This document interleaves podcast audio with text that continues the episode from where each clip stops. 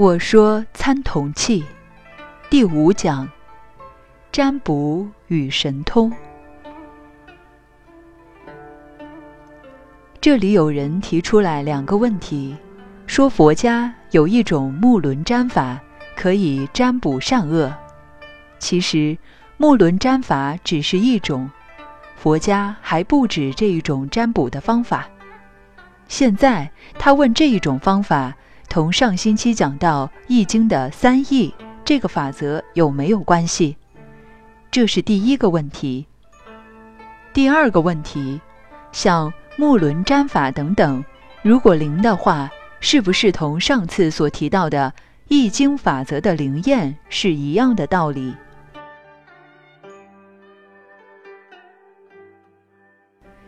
这个问题。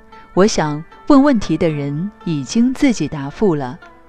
所谓占卜，占是占，卜是卜，占卦是另外一种方法。在我们的上古文化里，卜法有很多，有的用各种各样骨头来卜的方法，譬如牛骨、鱼骨、鸡骨等等。占。是拿数理来推测的，后来就发展成试法，用诗草以算数理的方法来推测的。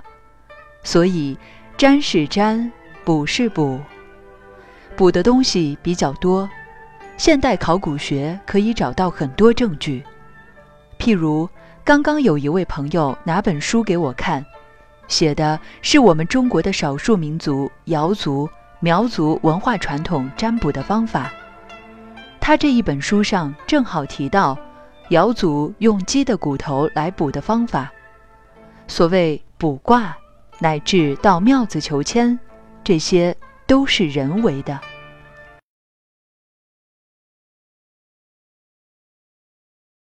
易经的道理，天地人谓之三才，上是天。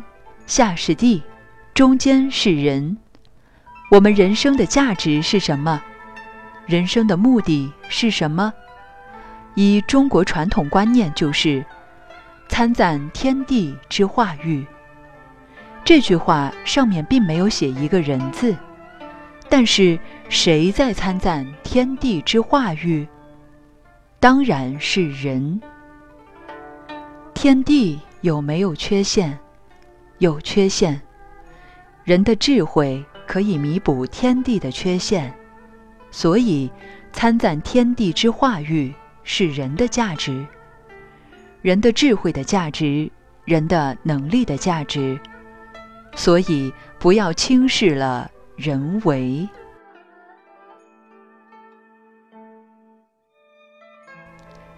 我常常跟一些好朋友说笑话，我说你盖个庙子嘛。我给你负责做一百首签诗。签诗很好做，也最难做，因为签诗的话全都不着边际的。过后一看，真灵；坏的一看也对，好也对，不好不坏也不错。卜卦这些道理都是人为的，是人的智慧。所以，人修养到最高处就有神通。这些卜卦、算命等等都叫术。所谓术，就是方法。在我们中国旧文化里头，有个名称叫术数。普通说，佛家所讲的神通有五种：一是一通，是靠卜卦等等这种术数，或靠一个法则。靠一个数字的统计而知道一切事，譬如看相，有时候看得很灵，也是一通，是依靠身体五官来判断。另一种是鬼通，就是给鬼迷住了，也可以说这个人有精神分裂、精神病，属于鬼病的一类，可能有一些预知能力。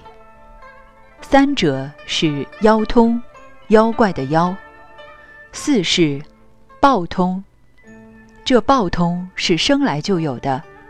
前生有修持的人，这一生有些眼睛能够看鬼，心里能够预知一些事情。我过去有几位朋友天生就有报通，在抗战时有一位朋友，他是名画家，也是个大学教授。我们在重庆、成都经常在一起。日本人飞机来轰炸的时候，我们跟他跑警报。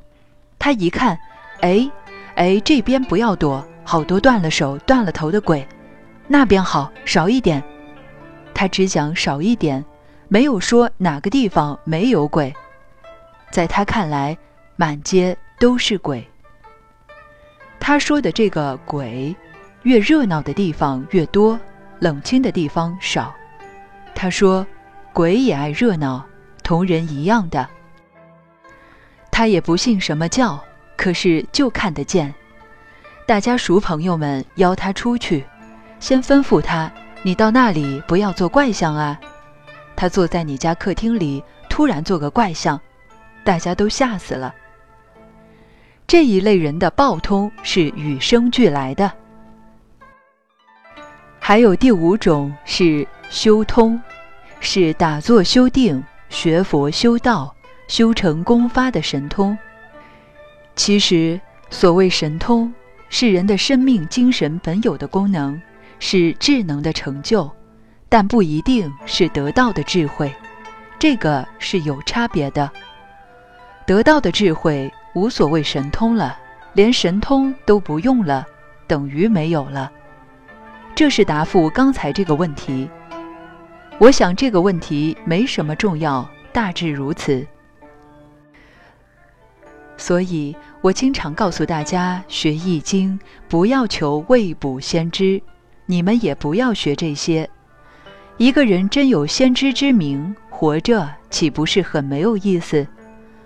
最好是糊里糊涂的活着。先知之明的人，今天晓得明天的事，又晓得明年的事，这个人还干什么事呢？不要干了。我们晓得明天上街会撞车，就担心起来，不敢出门了。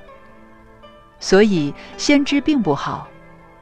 古人说：“善于易者不卜。”真把易经学通了的人，不卜卦，不算命，不看风水。同时，古人也讲过：“察见渊鱼者不祥。”一个人能够精明到把水渊中的鱼都看得很清楚，那是不吉利的。头脑这样用是会坏的，所以还是糊涂一点比较好。